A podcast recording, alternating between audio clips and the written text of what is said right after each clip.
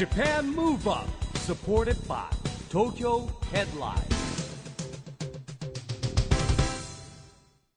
こんばんは。日本元気にプロデューサーの一木広治です。ナビゲーターのちぐさです。東京 FM ジャパンムーブアップこの番組は日本を元気にしようという東京ムーブアッププロジェクトと連携してラジオでも日本を元気にしようというプログラムです。はい、また都市型フリーペーパー東京ヘッドラインとも連動していろいろな角度から日本を盛り上げていきます。はいさあ市木さん、今日は東京ヘッドラインの最新号がスタジオにあります。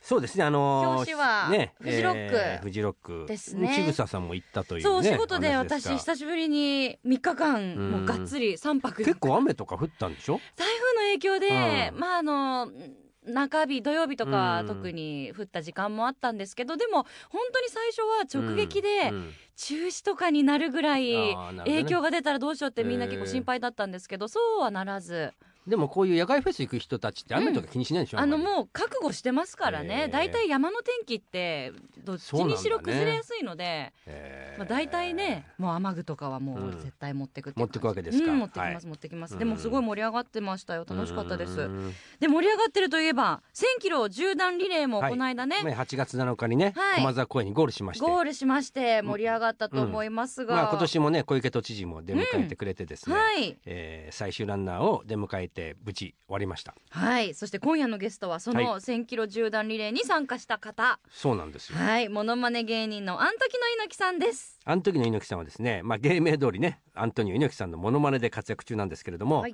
まあ、1000キロ縦断リレーにはですね、えー茨城出身ということでですね茨城走ってもらってるんですね。うんで久しぶりだなと思って結構僕ねなんかしょっちゅう会ってる感覚があるんですけど番組には実はまだ2度目の出演ということなんですよね。はい、そうですね、今日は久しぶりにゆっくりとお話を聞きたいと思います、はい。この後はアントキの猪木さんのご登場です。 Japan Move Up。supported by 東京ヘッドライン。この番組は東京ヘッドラインの提供でお送りします。Japan Move Up それでは今夜のゲストモノマネ芸人のアントキの猪木さんです。こんばんは。元気ですか？早いな。早いですね。なんかもうちょっとよくねラジオって前置きがあってあ唐突にびっくりしました。いきなりね。始まりますからな何かこうねいろんな会話があってですね。クッションみたいな大のがあっ体てね。1分ぐらい何かお話をした後に言ったらえーそれでは今夜のゲストものあの時ですこんばんはってお俺かみたいな。いきなりですよ。一え行目から紹介しちゃう、全く準備運動せずに、えープールに潜って、多分この後ね足がつるタイプですよこれ。収録中つりますよ多分。いやでもね実は2016年の9月以来そうですよ、あででも二度目の。なんかでもなんかねあの定期的にやってるんで僕なんかそんな感覚がね。そうですね。意外とおお立ってんだろう。いやお誕生会も来てもらにったりしてますからね。毎年来てくはいださってますよね、ーい。やいやありがとうございます。あのね、はい。あの先日もですね、はい。1000キロ縦断リレー、えーはい。未来の道縦断リレーということで、まあ去年も走ってもらったんですけどね、はい。えー茨城出身ということで、はい。あ茨城？茨城、茨城ですね。茨城出身といううことで、茨城を走ってもらってるんですね。はいはい二度目の参加なんですけれども、はい。今年の区間はどっからどこ、今年はですねえ大洗港うん、をぐるぐる子供たちと一緒になるほどね。はい走りましたね。暑かったですか、やっぱ今年は。暑かったですね。私はまあ常にね、うん。裸なんですけど、うん。まあ、その時は T シャツと 帽子を着てるっていうんで逆に逆に。逆にちょっとこの暑さがしのげたかなという。あなるほど。意外とね裸の方がね暑いんですよもうね直接日光当たるもうから、バッチリですよもう。ええ。あ、そうなんだ。もう分かりますね、もうええ。紫外線が自分に通るのと跳ねていくのが見えますからねこうやってこうやって。本当 そんなことないでしょう。見えるわけないですよね、え気持ち的にはでもね、えーだいぶじゃあ違うんですね、ええ。いやでもね子供たちとかね、ーうーん。あの年によってかなあの先頭がいて、はいはいこっから出ちゃダメだよって言ってあ大体のペース大体のペースペースメーカーみたいなね。いるんですけど、その年々によってですねやっぱりこう突き抜けちゃううん子。うんがいるわけですね。とかそしたらついていっちゃう子。でもでどんどんどんどんみんな速くなってっあそうちゃう早くなっちゃうとか。でもねやっぱりこう最後の最後にはなんとか調整してね、うん。えーペースメーカーに、えーついていくっていうのもあるんですけど、うん去去年一昨年ぐらいはもうぐっちゃぐちゃになってましたね、まあ、ペースメーカーも真ん中ぐらいになってましたね、えー、なるほど まあねでもね行きたくなるの分かりますね子供たちね。ね。あー。ええまあ制そう御ね。制御しなくてもいいんじゃないかみたいな、いうことですよね。ええ。いやもうね年々暑くなるんでね大変ですよねでもね本当ね。ういやんーでもしあのた大洗港だったかね海沿いだったから少しは風があったんでね、よかったんですけど。ね。え普段からランニングはえランニングランニングはですね家から駅ぐらいですかね。どれぐい？やにちょっと家から駅どれぐらいで300すか？メートルぐらいですかね。めっちゃ近いじゃないですかいいな駅から家が。ね羨ましいな。え。いやちょっと中性脂肪が気になってきたんで。えー、でも有酸素運動をしないといけーないうんえあの鍛えすっごい鍛えてるようえいなやいや脱ぐと大変なんですよ、うん。え脱いでるまあ脱いでますね。基本的に。ねそういう意味ではさ長州小力とかいいよね。もともとがデデブキャラだから。いデブキャラだから。いやでも彼は背筋鍛えすぎて腹筋出ちゃったってよね。えそうなんですか、いやいやそんな真面目な顔しないで。ええこんなだって脊髄があるんですから。脊髄飛び越して。そういう体の神秘があるのかなってそういう思っちゃう小力さんのねギャグなんですよ。なるほど。これ腹腹じゃないでしょ背筋鍛えすぎてからタッタッタッタめっちゃ似てるじゃないですか。いやいや。それでねあのー実ははい。前回の東京オリンピックの時にですね、はいえー猪木さんお父さんが聖火ランナーだった。ああそうですね。すごいですよねそれもまた。すごいですよね。ユニフォームとあのお皿と賞状とかありましたねなんかうねはい。聖火ランナーってどうやったらいやなれ僕もるんですか？それ知りたいんですよ。県からですね指名があったようですね、うん茨城県から高校を卒業した年だったかななんかその高校に私の父親を名指しがあってその他の人たちも一緒にっていうところで連絡があったみたいで。えなんか一応ね今回コースがは発表になったから、うん。かあなりましたね。か各自治体ごとに募集するのかなあれ。任せるの？どうするんですかね？だって全国でやったりするのも組織委員会がやるやるのかな？どうするんですかね？一木さんすごい詳しそうですけどいや全然分かってないんですね。全然分かってない。今やば やばいねそれちょっと。県なんでしょうね。県ですかね。前回は県だから依頼があいやったんですけど。考えられるのは日本全国で盛り上げようって今コース決まったんですよ。で東もちろんホスト市東京も長いのと東北ちょっと長めなんですよね、はいはいはい。だから県ごとになんか考えて募集するとか決めたりするんじゃないかな、ちなみにお父様は何かで有名だったとかいやスポーツスポされてたーツやってましたね。ボートと剣道とやってたり、で何かね応援団やったりでなんか。国体に出てたりしたんじゃないですか？も国しかして。体も出てたのかな、うん。多分剣道とか出てたかもしれないですね、うん。ええ。えボートは出たかな？ボートはねすごい成績が良かったっていう話でしたね、幅広いですね。ボートも剣道も。はへえ。そうなんだ。じゃあちょっとここから調べちょっとなんか答えが出ないと気そうです持ちが悪い。ね。確かに、はい。ねえなんかこう茨城県だったら僕もっと職員でもありますしね。そうですよあーなねるほどね。ですからね。公務員でらしたんですよね。ええなんか親子2代でやれたら嬉しいなっていうのがありますそうですよね。ちょっと早急なかなかいにシステムを。ないんじゃないですか親子2代っていうのは。いないんじゃないですあかねそれもネタになりますよね、ええ。いやお父さんも走ってるんだからっていう部ええ分とかね、うん。あのもちろんこの1000キロリレーでずっと走ってもらってますしね、ううんんええ。いやちょっと天国で一緒にね走ってもらえば、ねえ。ちょっとじゃあ決まった暁には はい。あの番組にご報告いただきええ。あのねこれ聖火ランナーとか選ばれる選ばれない関係なくですね、うん。なんとなくこうスポーツ選手のそっくりさんたちでじゃあその聖火リレーが始まる前にうん。やっちゃおうかなっていう話もしてるんですよ。あの偽りの聖火リレーで。あいっぱいいるでしょ？で一人だけ武井壮ぐらい本物を入れといて。あ あとはもう日露とかね。でそういうこう偽物軍団で練習しよそれ面白いですね。それめちゃうだからめちゃ面白い。聖火ランナーに選ばれるわけがない人たちでまず最初にお手本の あの偽り聖火リレーみたいのをやっちゃえみたいな。いいですね。全国。あでもそう考えたらそうだオリンピック・パラリンピック盛り上げイベントの時に、うん。あの時の猪木さんとかい。長州小力さんとか言っても面白いですね、えーえたら。めちゃくちゃ盛り上がりますよね。ぜひぜひ。えそれが今日本スポーツ園でワッショイジャパンえはいはいですかはい。あのそれはあのワッショイジャパンっていうのはもともとラグビーのはい。応援団で始まったんですね、うんえっとへえ2009年に、はいえーラグビーのワールドカップを日本で開催するっていうのを決定されたんですね。ええ。その翌日にですね元代表のおメンバーに電話してえ「えあらすごいことじゃないか」って言ったら「そうだね」あれ？ちょっと待って。元ジャパンの人たちがまだうん。あの、あの日本で開催するって凄さがねえ。なんか理解してないのかなって俺たち現役じゃないからそうだねっていうぐらいでそんな熱くはなってなかったんですけど。ね。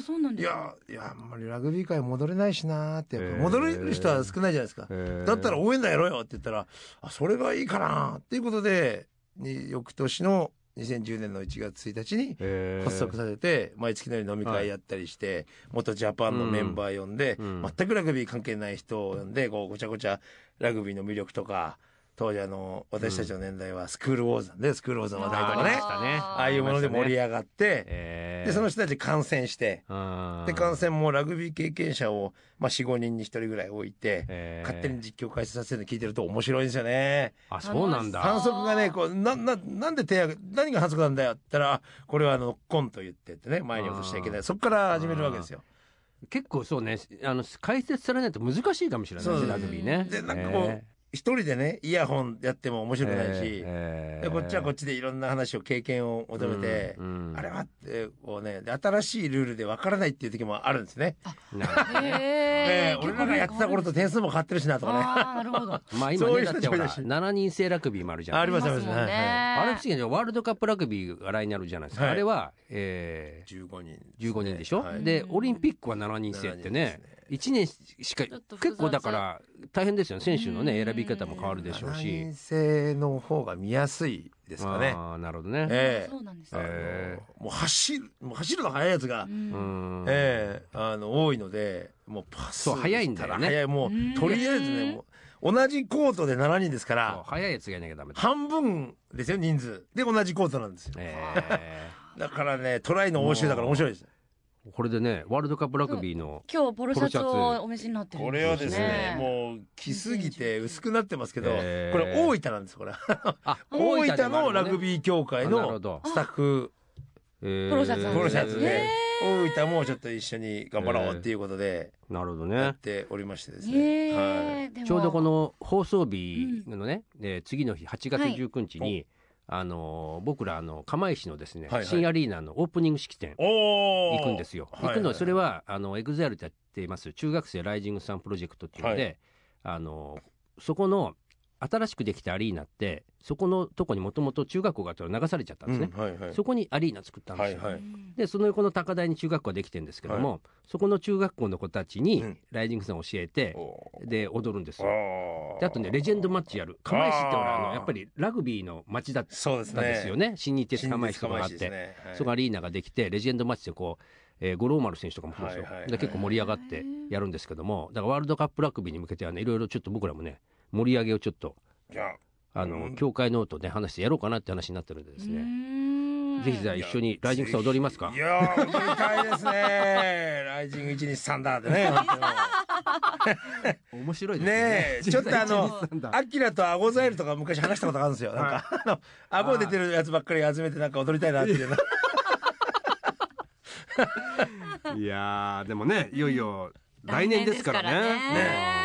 これはもう楽しみです。うん。なんか見どころとかおすすめの見方とかってありますこれはかですねまあ日本戦はまあもちろんみんな見たがると思うんですけど、やっぱりその海外対海外の試合をねそうですね。やっぱおもてなしとしてそうなんですよいっねぱいにしたいっていうのがありますよね。あー。なるほどええ。ただ日本戦に集中しちゃうんですけど、うん。それまでこの登録をしないと買えないですからチケットね。あそうなんですねええ。そうなんですそうなんですそうなんですそうなんです。今ねちょっと調べてもらってるんですけどラグビーチケット買うにはですね。えー今はい。みんなそうですね。あの、この間発表になったオリンピック・パラリンピックもまず登録なんですよね、はいはい。チケットまだ売り出さないんだけど、まず登録してくださいっていう。転売防止みたいなことですよ。いやあとやっぱセキュリティ上のこともあるんですかね、えーそうそう。結構ねすごいクールデータいっぱい入れますよ。うん。うんうーはいんでもやっぱりね日本戦は見たいですけど、うん。私あの個人的にあの神奈川県の、はい。えー神奈川県庁やっぱこう決勝戦とか行われるね。中心の,、うん。あの横浜市の横のスタジアムスタジアムに、え。やっぱ神奈川県にあるじゃないですか。うん。で神奈川県の県庁にやっぱ地元の職員が応援する気持ちがなかったらダメですよっていうことで、うん。神奈川県庁で応援団作ろうよっていう話をしたらですね、ええ。ー間もなく結成をして多分、うん1000人規模2000人規模。け神奈川県職員が集まったらすごい規模になるんじゃないですかね。そうですよね。はい、とりあえず応援団を作ろうっていうことで、へ作るにはやっぱりまあとりあえずお酒を飲もうっていうことですね、うんうんお酒を飲んで周知して登録してもらって、うん。っていう感じに順番を経てやれば、うん。結構大きな組織なんじゃないかなと思って、はい、ーなるほど。楽しみですね。え盛り上がでもなんか本当にお。話伺ってると応援する側のなんか結構ちゃんと責任っていうか、うん。我々も応援する方も頑張らないとっていう気持ちになりますよね。やっぱ海外で応援海外旅行行ってなんか日本語喋ってもらったらそれだけで嬉しいですもんね。嬉しい。うん確かに。そんな感じですよね。うんそれでスポーツやってて、わんーっとかやって、ね、スコットランドとかね、うんあんまり縁がないところ、わーってやったら、それはもまあう、喜んでくれますよね。ねだってね、19年あっても今2020年のね、オリンピック、パラリンピックでもラグビーありますからね。はいうんなんか日本人が国旗を持ってね、その国のうん応援したら、相当喜んでくれますよね。そうですよね。頑張れよーっていううんうんそのがいいなと。はい。楽しみはラグビーワールドカップ2019日本大会は来年の9月20日にそうです。開幕でございます日本対ロシアがありますからね。なるほど。ええその日に。うんはい。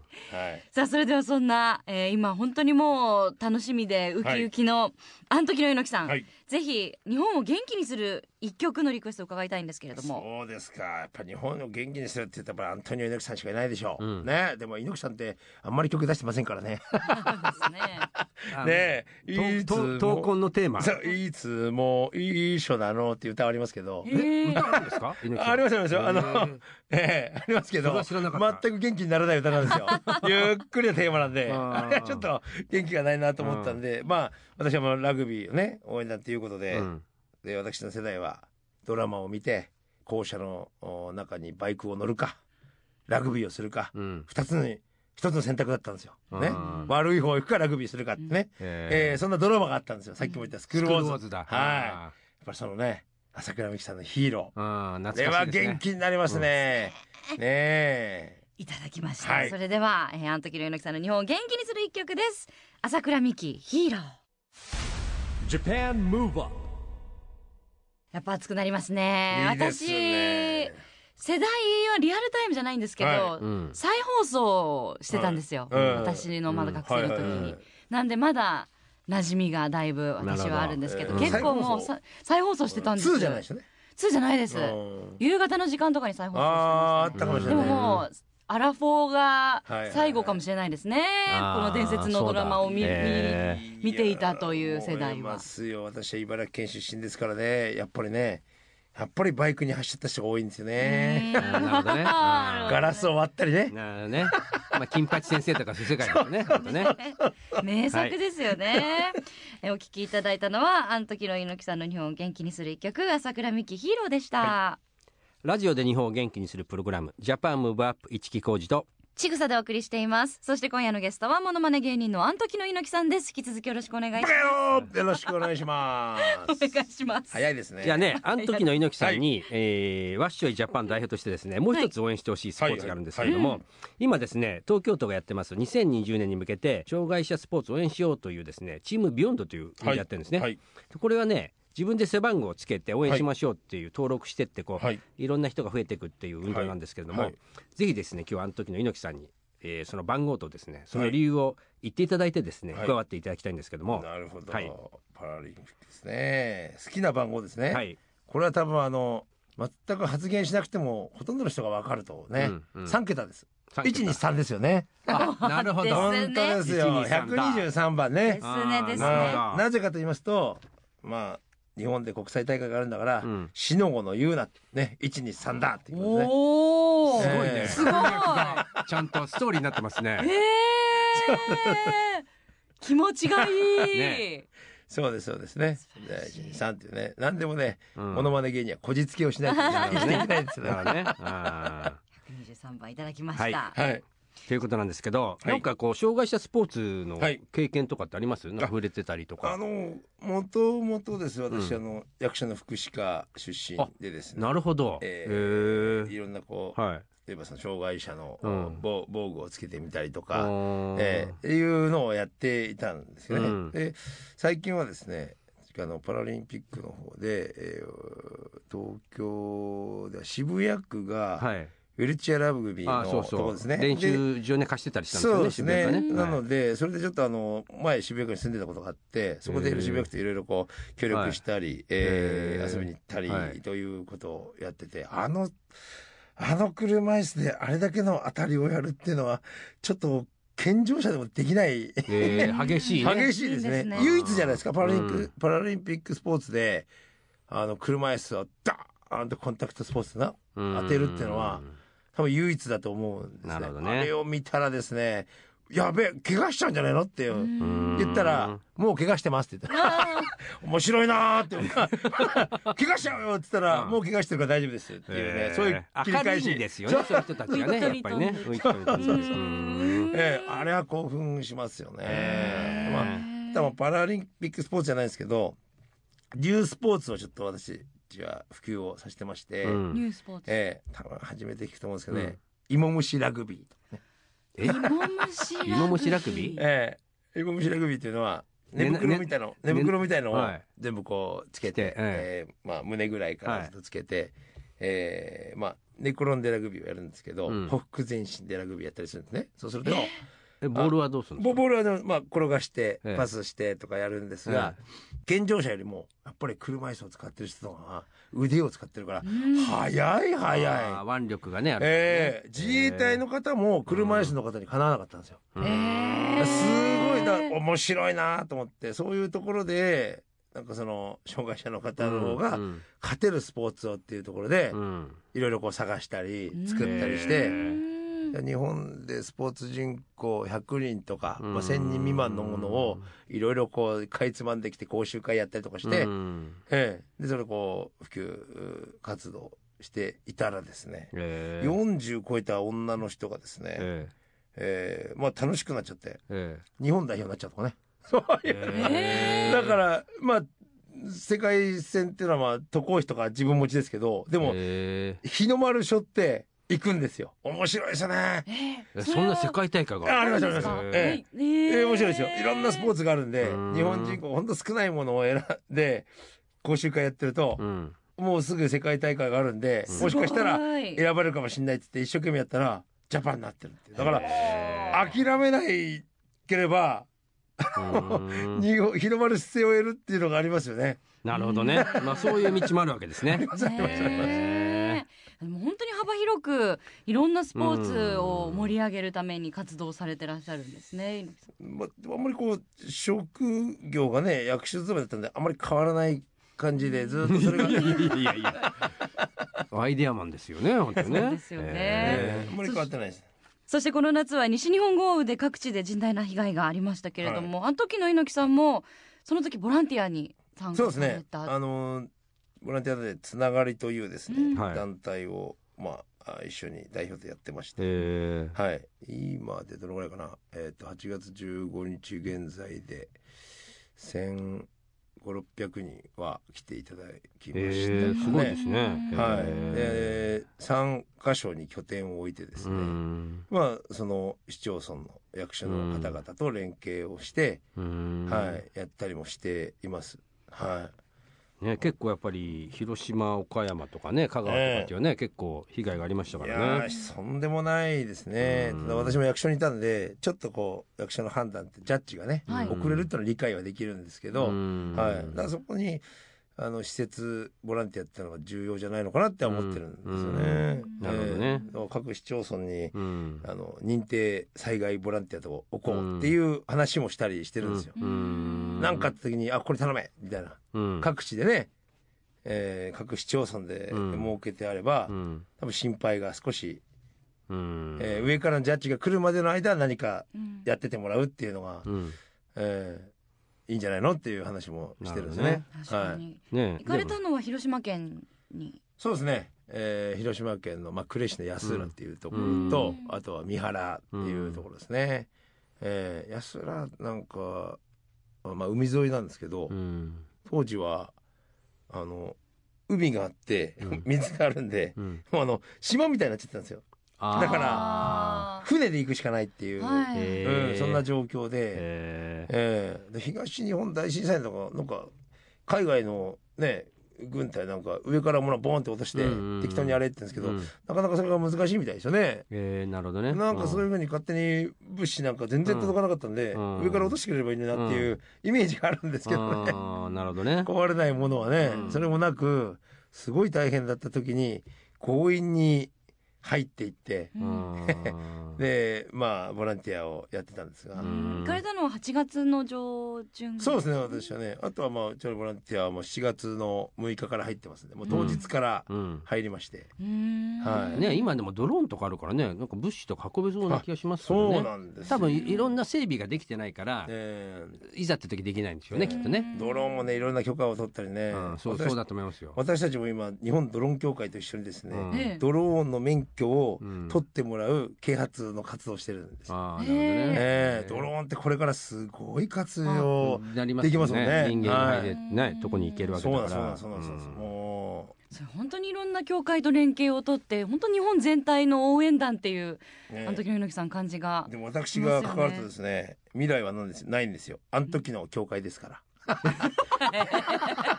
ええ。まあまあまあまあ。もうねあの真面目なとこにもギャグが入るとね。ちゃんと。素敵な感じでございますが、がとうございます。でもあのまだまだお話をお伺いしてたいんですけど、はい。実は今日ですね、はい。あのあの時の猪木さんのうん。ご家族がスタジオの外に ね奥様とお嬢様がちょっと見学にね、うん、ええらして来てこの後お出かけになるんですよね。ああ。そうそうそうもう素敵なね お時間がちょっと迫って。はい。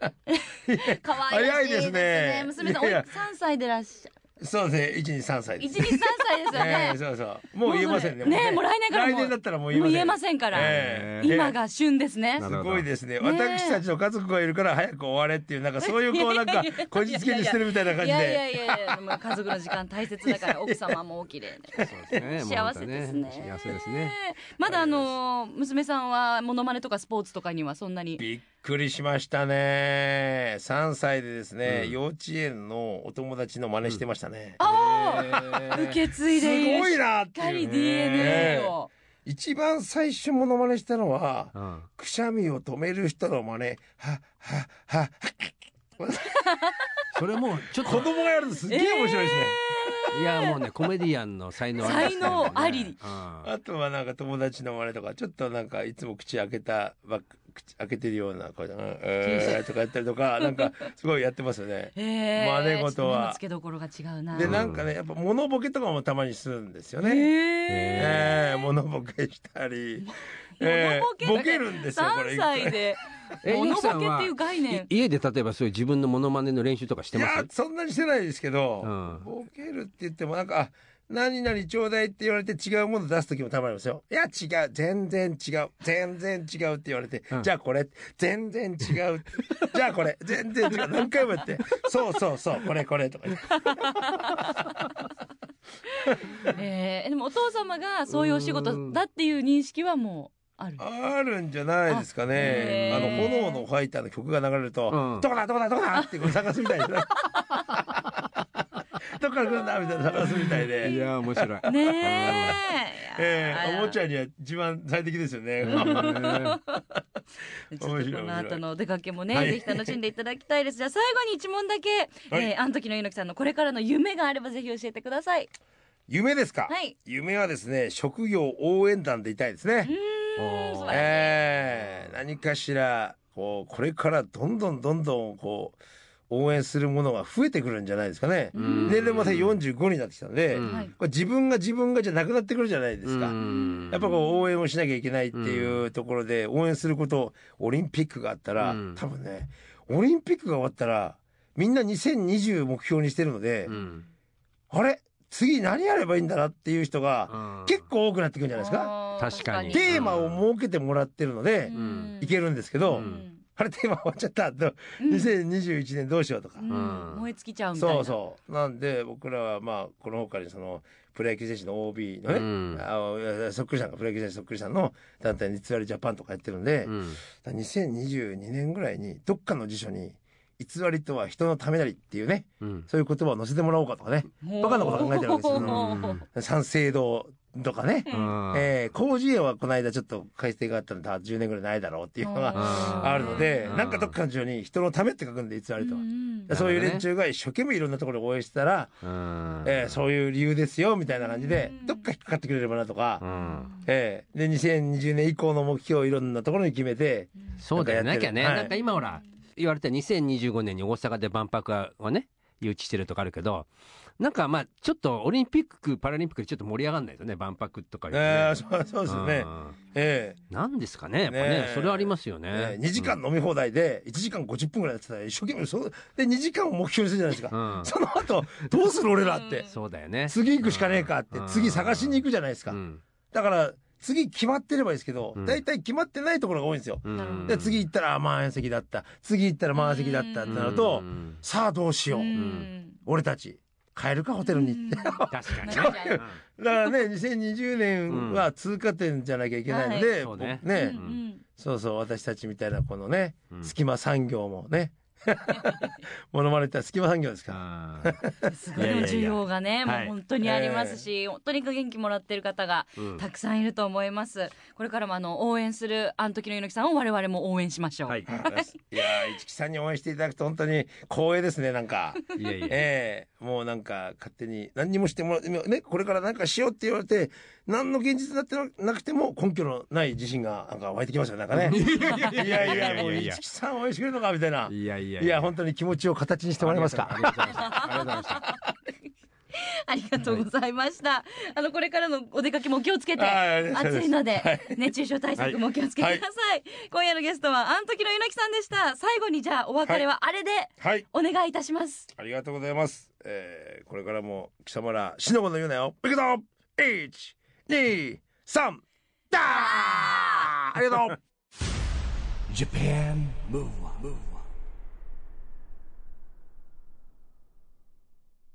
今日はあの時の猪木さんに来てもらいましたけどもまあ相変わらず123ダーで元気でしたね。もう。元気でしたね。元気だしでもほらずっと話してて面白いことばっかりね言うからね。そうもうあのもう笑いが止まらなくなっちゃいます絶対ねもう。逃さないですもんね笑いのチャンスを。一つも。っていうことは普段からそうなのかなやっぱり普通に話しててあだからら。ねえ、もうね、泉のようにやっぱ出るんじゃないですか。気づいて、あれねあれ言おうってうんいうアイディアが。ねねえ。123ダー死の子の言うなって笑っちゃいますよね でもね。あとやっぱラグビーへの愛が。すごいですねねえ、すごいですね。本当にあのうんポロシャツ、あの、もう着すぎて、もうすごいちょっと薄くなっちゃってるんですよっておっしゃってましたけど、本当にもうあの着込んでいる感がありましたもんね。ででもね結構やっぱり研究してるのかもしれない。うん。気がつきましたノート持ってたの。気がつきました。あれね。何が書いてあったんですか、いやだからいろんな話のことを事前にこういろいろ考えてきてんじゃないかなと思った僕あれ。とかきっとやっぱアイディアがうんはってこう頭に来た時はうん。もうすぐ書き留めたりとかするのかもしれないですね。ことですかね。できっとやっぱうん。本当にあのいろんな協会の方と連携したりするので、そういうところであこういう教会あるんだと思ったらメモったりされるのかもしれないですね。すごいよね。幅広い話でしたよね本当ね。ねあとあの朝倉美樹さんのヒーローも、うん。久々に聞くとやっぱ熱くなりますね。ね。ねえなんかもう本当今多分ビデオとかでだったら今の世代の子たちもあの名作を見ることができるんですかね。ね。なかなかもうテレビでは。今ねスポーツ根性物語みたいに減ってきましたからねねなんかね。え結構うん過激だったりしますからね。からね。いやでも名作ですがまたあの時の猪木さん3度目もはい。遊びに来ていただきたいですね、うん。さあそしてここで毎月第2月曜日発行のエンタメフリーペーパー東京ヘッドラインからのお知らせです。東京ヘッドラインのウェブサイトではウェブサイト限定のオリジナル記事が大幅に増加しています先週の人気記事は WWE スマックダウン中村慎介が隠した相手に寝言は寝て言え。市原隼人父への思いを語る。ジェネレーションズ小森隼人の小森の小言第7弾。全工程が終わるまで。秋葉原に新登場した出会えるスポット立ち飲み SOD 女子社員を女子目線でレポートなどがよく読まれています。その他にもたくさんの記事が毎日更新されていますのでぜひ東京ヘッドラインウェブチェックしてみてください。ということで Japan Move Up 今週はお別れの時間ですが次回も元気のヒントたくさん見つけていきたいですね。はい。2020年に向けてますます日本を元気にしていきましょう、はい。ジャパンムーブアップお相手は市木浩二とちぐさでした。それではまた来週。 Japan Move Up supported by 東京ヘッドライン。この番組は東京ヘッドラインの提供でお送りしました。